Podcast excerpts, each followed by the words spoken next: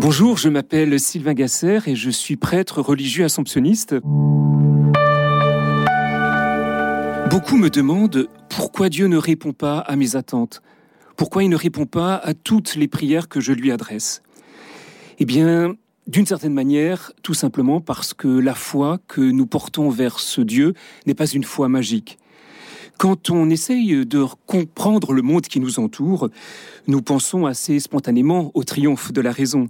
C'est elle qui a la découverte de toutes les découvertes scientifiques, c'est elle qui est à la base de toutes les prouesses techniques. Finalement, on pourrait dire que le cerveau humain a vraiment fait du très beau travail.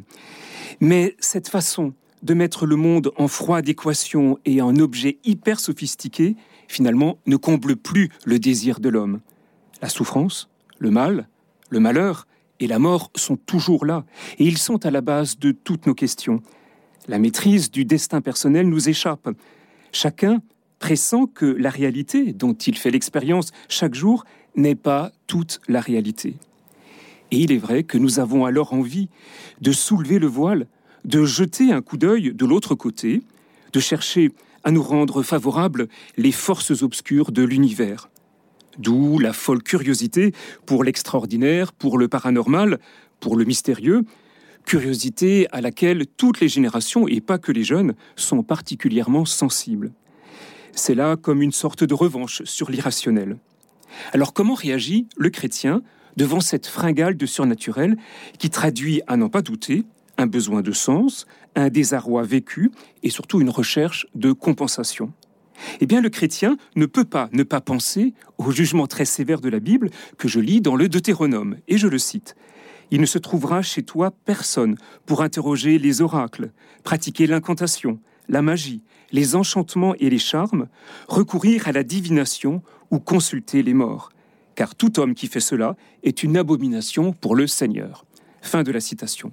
Eh bien là, il y a un pilonnage en règle de toutes ces formules magiques. Il convient donc de percevoir la différence entre une démarche justement magique et une démarche chrétienne. Une démarche magique est une volonté de manipulation ou de domestication des forces occultes qui sont censées régenter l'univers. Cette démarche pense percer le secret du monde et s'en approprier la vertu. Alors qu'une démarche chrétienne est tout à fait autre chose.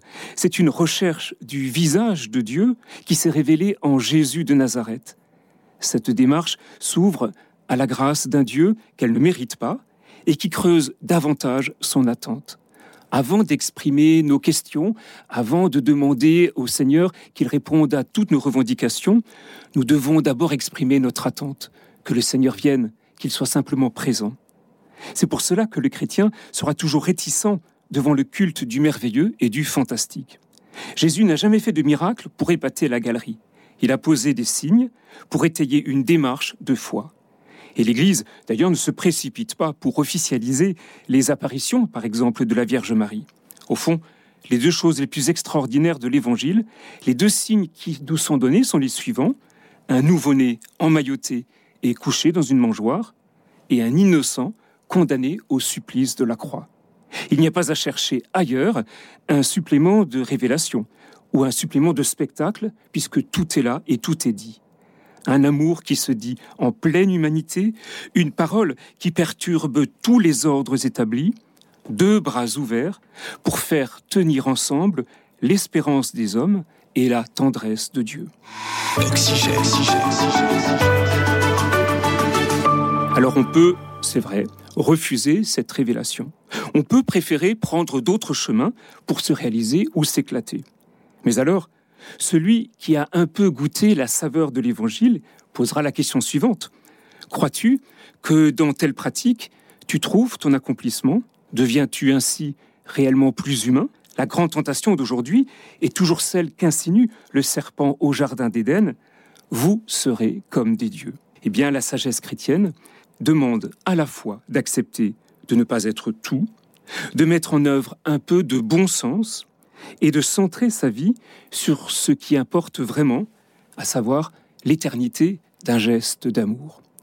Et c'est à partir de ce moment-là que l'on peut s'ouvrir à une prière plus authentique. Et c'est à ce moment-là aussi que l'on peut chercher à travers les Écritures et dans la Bible, non pas des réponses à nos problèmes, mais simplement une manière de bien poser la question et de bien vivre avec la question que nous posons. Seigneur, pourquoi tant de haine?